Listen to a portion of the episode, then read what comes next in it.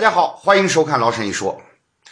我们前面很多期节目都在拿美国来跟中国做对比，原因很简单，因为美国嘛，这是现现在几乎是所有国家学习和参考的对象了。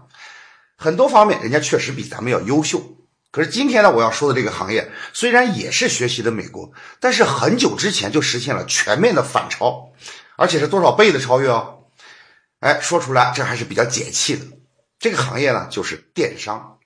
也就是以阿里巴巴为代表的电子商务板块，这个板块到底有多火呢？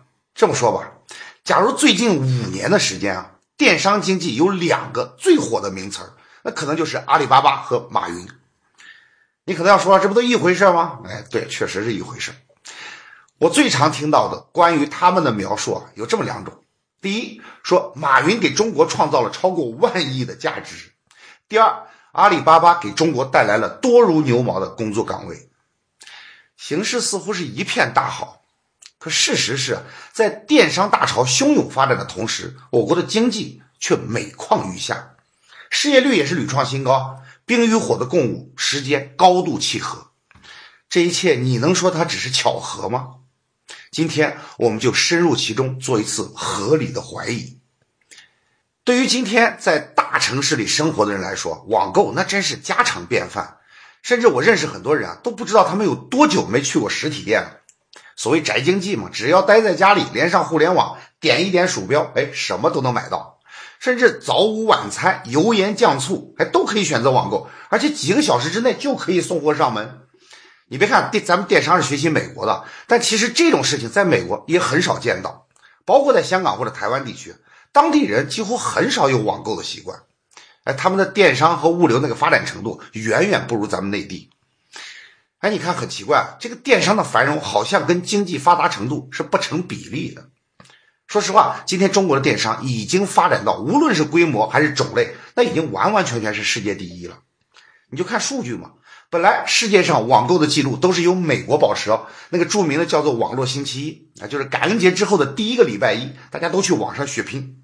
但是呢，自从前几年咱们搞出来一个概念叫光棍节，也就是双十一嘛，那真是瞬间反超。美国网络星期一天的销售额折算成人民币，大概也就是一百二十亿左右啊，人民币啊。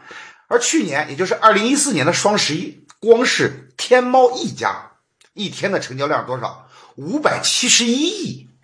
哎，就凭一家网站一天卖的东西，就是全美国的整整五倍。你说吓不吓人？据估计啊，到二零一八年，中国电商的交易总额将会超过全世界所有其他国家的总和，啊，包括马云自己也说，说到二零二零年，电商将占据全部零售市场交易总额的一半。啊，确实说这话其实是比较客观的，我明显就能感觉到我身边的朋友，那包括我，我们自己家里的支出已经有差不多一半都是在网上花掉的。但是我们到底该怎么看待这种全民网购的现象呢？啊，有人就说了，说这好事啊，这说明中国已经超英赶美，哎，弯道超车了嘛？为什么中国人就偏偏那么喜欢上网买东西呢？哎，别的不说，你就问问你自己吧，为什么你会选择网购而不去实体店呢？那大部分人肯定就说了，无非就两个原因嘛，第一便宜，第二方便，对吧？凡是上网买过东西的人都知道，那很多商品在网上的售价比传统渠道一般都能便宜个百分之十几二十的，对吧？你像衣服、鞋子这种，甚至动不动就可以打对折，那方便的当然就更不用说了。一家面积再大的实体超市，就算给它全部堆满，你都又能堆多少商品？而且你边走边看，一样样找过来，那得花多少时间？哎，到网上就不一样了，随便一搜，哎，全都有了，而且足不出户送货上门，你看多方便呢。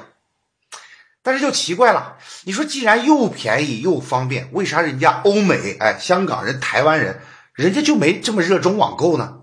难道真的是吃饱了撑的？说非得亲自走到店里边去走一圈，买贵的东西，心里才舒坦吗？那当然不是了。其实你比较一下，你就会发现，我们印象中网购便宜，哎，这样一个根深蒂固的概念，在海外往往是不存在的。就是在很多地方，他们网上卖的东西，其实并不比实体店里要便宜多少，甚至加上运费，可能还会贵一些。咱们就拿美国为例啊，如今美国各大零售超市啊，比如沃尔玛啊、百思买啊，一般都会推出这样一个比价政策啊，就是我在店里卖的东西，我承诺它的价格跟电商网站比如亚马逊，完全一样。如果有电商卖的便宜，你只要拿证据来，这个差价我当场补给你。所以，在美国，电商完全没有价格优势，反而送货倒是一个大问题。因为美国人工贵嘛，所以你在网站上买了东西之后，要想免费包邮送货上门，对不起，那你就慢慢等吧。一般下了单之后要等十天左右才能送到。要想快可以啊，你花钱嘛。你要想第二天就拿到订货，那往往要支付额外的几十美元。啊，或者跟阿亚马逊那样，你也可以加入所谓的 Prime 会员嘛，就享受第二天送货的服务。不过呢，会员费啊，每年就要九十九美元哦。这要在中国啊，那个网站恐怕早就被唾沫星给淹死了。所以就不奇怪了。既然价格都差不多，那在网上买东西还要慢慢等，那我还不如去超市呢，对吧？又直接又快，毕竟眼见为实嘛，也不用担心假货的问题。所以国外的电商它份额做不到那么大，这就完全可以理解了。但是为什么在中国网店和实体店的价格就可以差这么老远呢？其实你要问啊，为什么在中国网店上东西可以卖的这么便宜？那还不如反过来问，为什么在中国实体店里的东西会卖的这么贵呢？这就要说到两个关键因素：地价和税负。大家都知道啊，我国城市的土地使用成本啊，相对于国民收入来说是极为昂贵的。哎，尤其是一线城市，比如说你想在北上广的繁华地带开一家店铺，那个租金简直是天价。上海南京路的店面每平米一年要三四万，哎，你就算开个三十平米的小店铺，一年光租金你就要超过百万。哎，这一切怎么来的？都是多年来那个畸形的土地财政政策带来的恶果。再说说税率啊，这也是个老生常谈的问题了。在中国，企业纳税的大头其实并不是所得税，而是各种环节税，也就是所谓的流转税。比较典型的例子就是那个增值税嘛，不管盈利与否，只要过手就得交税。除此之外，还有什么营业税啊、城建税啊、车辆购置税啊，反正都得交。那企业也不是慈善机构嘛，羊毛总是出在羊身上，这些税最后还得由消费者来买单。高地价、高赋税就使得商品价格水涨船高。就以超市为例啊，啊，这可能是价格最实惠的消费场所了。那么它的增值程度有多高呢？我告诉你啊，大概是三点五到五倍。举个例子来说啊，你买一盏一百块的台灯，超市的进货价多少呢？可能就二十多。你很意外吧？哎，你可别觉得超市心黑啊，其实就这样，他们往往还是难以盈利。你看，超市行业的巨头沃尔玛进入中国都二十年了，大多数时候都在亏损啊，偶尔有盈利的年份，那也不过是微利而已。包括李嘉诚投资那个百家超市，也是年年亏损嘛，最后就不得不干脆卖掉。你看，如果连大鳄都这样，那可见这个行业的状况有多恶劣。那国外的实体店为什么就能把价格控制到跟网店一样呢？哎，就是因为他们的租金税负占比是没那么突出的，完全可以通过规模效应把这部分成本给吸收了，给节省下来。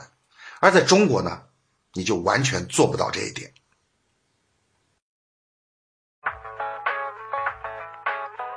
如果你喜欢老沈一说这个节目，可以关注我们的微信公众号，点击微信右上角的加号，选择添加朋友，在公众号里直接搜索“老沈一说”四个字就行了。我们会定期推送知识类文章和评论，欢迎订阅哦，我们不见不散。那网店这些包袱就都没有了，我在淘宝上开个店，那只要坐在家里，哎，一台电脑一根网线就搞定了嘛，哎，既不用通过代理商，也不用交什么店铺租金。这个成本呢，当然比实体店要节省太多了。至于交税嘛，那你就算想交税，恐怕都没有资格，因为在中国，就算是个体工商户要注册，那也是有最低门槛的，就是你至少需要一处可以用于商业的房产。哎，在家里拉根网线就开店，严格来说，这都属于非法经营啊。所以现在很多电商都处于管不了也没法管的状态。那政府既然不管，那大家当然就都高兴了，谁会主动去交税呢？然后税就逃掉了，那价格当然比实体店就有了进一步下降的空间嘛。所以这也算是中国的一个特殊情况，高地价，哎，高租金加上法不责众的逃税问题，就使得电商的价格相比传统实体店有着巨大的优势。那人都是讲实惠的嘛，同样东西既然便宜那么多，那我当然要去网上买嘛。所以反过来又催生了电商的进一步繁荣。所以你就能理解了。相比发达国家，我们的基础设施也好，啊，互联网金融体系也好，甚至包括物流体系，其实都不见得有优势。但是我们的电子商务，哎，却畸形发达。你看很畸形，但是又很发达。最根本的原因其实就是价差问题。说到这儿，你可能又要说了，这也不是什么新鲜观点嘛，无非就是电商不用交税，又不用经营场所，所以价格低，发展快嘛。但这有什么问题吗？反正大家都知道，中国房价高，这吐槽不知道吐了多少年了。电商就通过节省这部分成本，降低了商品价格，使消费者得到实际利益。哎，这不是天大的好事儿吗？而且电商多了之后，那些实体店铺租不出去，那房东业主总得考虑降价嘛。哎，反过来说不定还能打压房价哦。马云都说了嘛，降房价靠电商嘛，全国人民的喜闻乐见，就等着这一天呢。啊，至于税的问题，逃税当然不好了，但是也算是针对我国税务负担过重的一种纠正了。哎，就算不那么合理，但将来电商总会纳入到管理体系的，这个税总有一天也是会补上来的嘛，那不就没问题了吗？哎，其实事情要是真这么简单就好了。我们从另一个角度来看这个问题啊。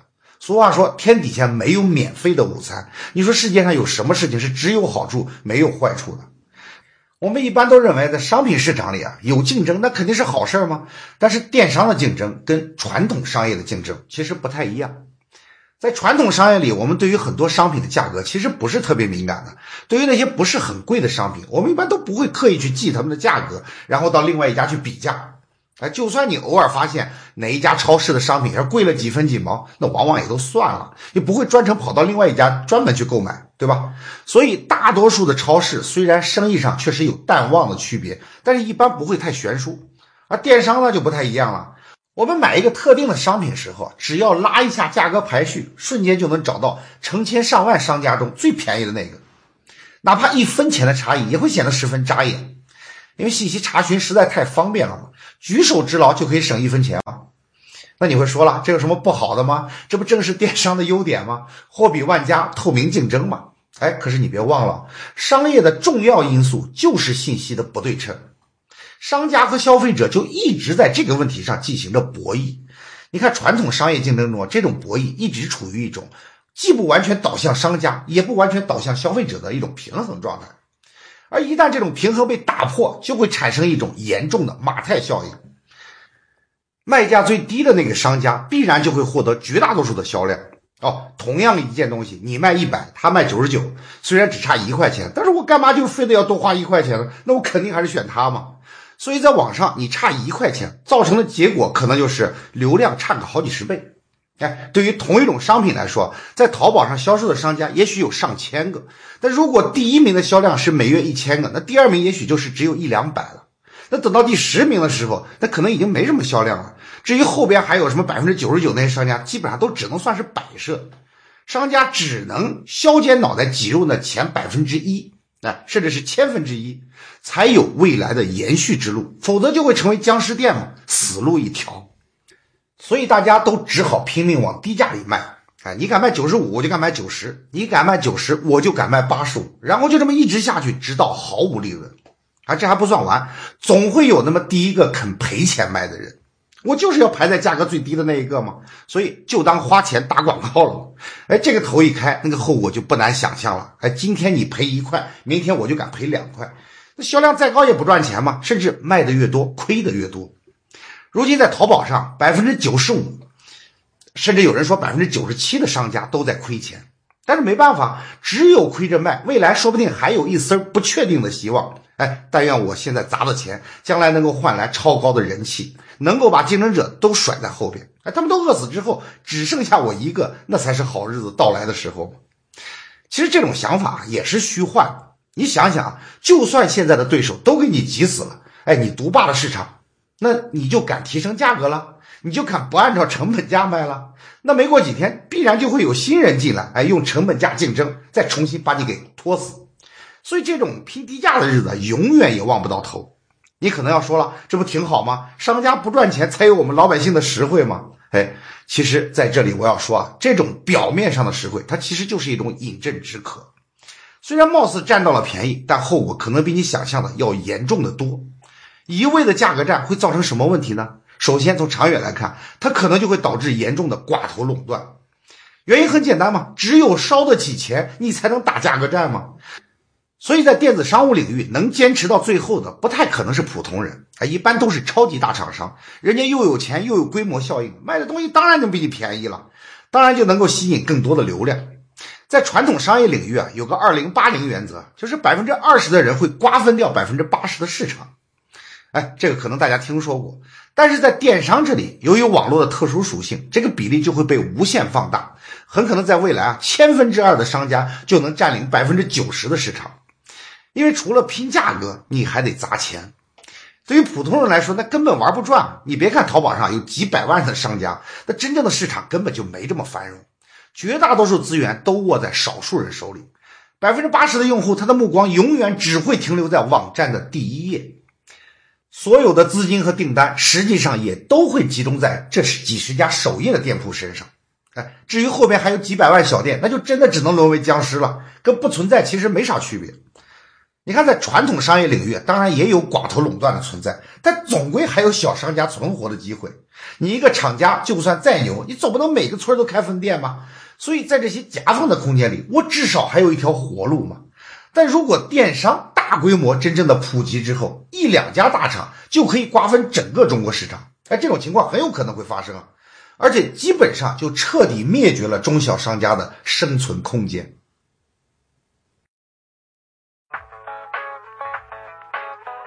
如果你喜欢老沈一说这个节目，可以关注我们的微信公众号，点击微信右上角的加号，选择添加朋友，在公众号里直接搜索“老沈一说”四个字就行了。我们会定期推送知识类文章和评论，欢迎订阅哦。我们不见不散。我们的电商在网站上唯一的优势就是便宜，所以大家只好都在拼命砸钱，哎，搞价格战。你想搞创新，那对不起，首先你没钱没时间投入研发，而且就算你搞出了个新产品，第二天立马就会冒出一百个同样的东西，而且价格比你便宜一半，对吧？copy 嘛，这个本事谁都比不过我们，所以无可奈何，大势所趋，最后每个人都只好同流合污，陷入无休止的价格竞争，哎，最后就把市场硬生生的给做死了。其实，在我们的制造业里啊，陷入这种误区的也不少见，比如说炼钢。哎，你别看中国啊现在每年的钢产量高达全世界的一半，可是那个利润那真是低的可怜。各大企业竞争的就是每一吨钢材能够便宜几块钱，哎，就是比拼这么一丁点价格优势。所以整个市场最后完全陷入恶性竞争，哎，没人从中赚钱，更没有资本去投入产业创新和技术研发。这个情况你看和今天的电商就非常相似，竞争到了无利可图的地步，那你觉得产品的质量还会有保障吗？今天中国光是传统零售行业的从业人员就几乎接近五千万人，哎，至于各种相关行业，那更是不计其数啊。而淘宝和京东这些电商加在一起，最多只需要二十万从业者，那可能就够了。再加上各种快递吧，总共也就不到一百万人。所以电商快速崛起，它会造成的后果，也许就是直接把本来属于五千万人的工作岗位强行给转移不到两百万人的手里去。而且在电商的价格打压之下，传统制造行业也几乎是毫无利润可言。哎，这是一个什么样的局面？我想不用多说，大家也能明白。从长远来看，电商也许确实是时代进步的方向。但我在这里要说的是，即使是社会的进步，它也需要一个合理的速度啊，需要一个合理的缓冲期。就好比从长远来看，或许机器人终将取代工人，哎，成为社会的生产主力。但如果你要说明天就让几千万工人下岗，全部换成机器人，那这就不是进步了，它很可能就会导致一场严重的灾难。所以电商也是一样，如果我们不能用合理的手段来调控它的发展速度，这非但在短期内无助于社会经济，反而会产生严重的冲击。前段时间我听说啊，马云和王健林打赌说，二零二零年电商占整个零售业规模。会超过百分之五十，哎，如果到时候不会，那就输给他一个亿。不知道你听了是什么想法啊？反正我是觉得挺吓人的。你想想，二零二零年，那距离现在只有五年了。如果短短五年之内，中国的传统零售业就要死一半以上，全部变成电商的市场，这淘汰下来的几千万失业大军，真的对我们的国家没有影响吗？哎，还是说人人都应该再到淘宝上去再就业呢？但我们已经说过了。现在你去淘宝上开店，几乎是赚不到钱的，很多人都在亏本买卖，这跟失业又有什么区别呢？有人说阿里巴巴创造了一千万个就业机会，我觉得这个事儿不太靠谱。电商越是发展，失业率就越高，而失业率越高，国家就越要鼓励个人创业，于是就更要给小微企业减税。那电商嘛，大都是小微企业，所以就不好征税了。你看，电商永远霸占着价格优势，又进一步打压传统行业。就算不管小微电商的感受，强行征税，那恐怕也难以产生根本性变化。因为阿里巴巴平台中的电商，大多数都是没有注册企业的自然人，除了营业额，哎，其他所有的经营信息几乎都没办法监管。如果一定要以电商平台上记录的营业额为纳税依据，那估计很多人就会把线上的交易拉到线下去做，哎，网店就会恐怕变成一个幌子。所以，想要通过电商征税来解决现有的问题，我觉得还是不太现实。还有，为了缩减成本，那厂商必然就会缩短中间环节，代理商自然就会成为被抛弃的对象。最后呢，大多数生产商都会自建专卖店，因为这样做成本最低嘛，而且厂商也是整个链条中实力最强、资本最雄厚的人嘛，也就是最能忍耐亏损的人。你不杀自己的代理，早晚也会被别人杀光，那还不如自己来嘛。于是，整个电商就会走向一种超级扁平化的方向，也就是一个分级都不要了。迅速走向前店后厂的那个古老模式中去，你说这是不是一种倒退呢？现在我们还常听到这样一句话在企业中流传，说电商嘛就是花钱买个广告嘛，有了知名度还是要靠线下赚钱。说这话的人啊，要么就是自欺欺人，要么就是新手菜鸟。你打的这个根本就不是宣传广告，这是一个降价信息。你线上闹得越厉害，价格反噬作用就会越强。到后来就是线上不赚钱，线下的代理也都死光了。反过来，咱们再看那些被厂商抛弃了的商家，这些人总不能等死吧？哎，他只好去自建生产作坊，开始进入低价竞争。商家自建的小作坊，那几乎没有监管嘛，很容易逃税，质量也没什么保证。但由于价格低廉，越来越多的小微企业占据了销量的领先位置。哎，奇怪的现象，你看就出现了，在网店上买东西，往往和超市里是反着的。大品牌往往卖不好，卖得好的你又没听说过。哎，当然我不排斥小微企业，他们应该是经济重要的补充部分和活力来源。但如果小微企业是以蚕食规模企业为主，而且是靠低质、偷税这些手段，那就是一群吸血鬼嘛。越来越多的网店为了适应恶劣的价格竞争，走上个体作坊的道路，不注册，哎，原料也是走私来的，税全免。这种情况很像上个世纪九十年代那个中关村现象，哎，所有的电脑零件那都是国外来的水货嘛，操作系统也是盗版的，那混乱的市场根本就没人监管，上万元的零部件组装完毕，加个几百块钱就能出货，企业为了适应生存做出的选择都是可以理解的，但是从宏观上来看，企业做大做强是我们近十几年的发展愿景和成果，但今后电商也许会使它走向反面。很多人形容现在的电商经济对于社会造成的变化，都喜欢用一个词儿“革命”。确实，这个词儿很形象。但是我们不要忘记，革命往往是一种不计后果的、哎摧枯拉朽的，甚至是有点一厢情愿的强行改变这个世界。而我们确实在大多数时候是没来得及做好准备，就好像用三点零版本的软件运行在一点零的环境中，使高速的电商经济和滞后的变革之间产生严重的脱节。就目前电商的发展势头来看，实体经济遭受的伤害只会越来越大。今天我们放眼世界，美国正在磅礴地发展着以制造业为核心的实体经济，而我们的媒体则每天都在诉说着什么互联网经济啊、互联网服务、互联网金融这些上层的服务产业。你看，什么资本啊、人才啊、眼球啊，又都集中在这儿。可是根基呢，没人关心。大街上销售商品的店铺越来越少。餐饮、金融、电信这些服务业占据了越来越多的店面。你看，今天啊，走进珠三角、长三角，原来蓬勃的制造业早就风光不再了。我们的经济正在走向空中楼阁。说到底，中国的电商现象应该让我们警惕，而不是庆幸。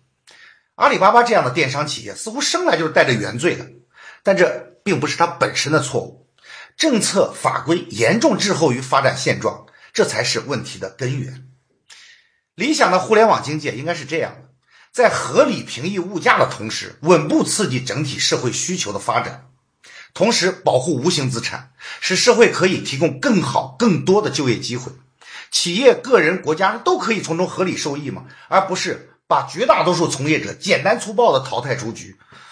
在电商一骑绝尘、冲刺而去的同时，我们是不是应该回头看看，哎，给那些落在后边的人多留出一些时间呢？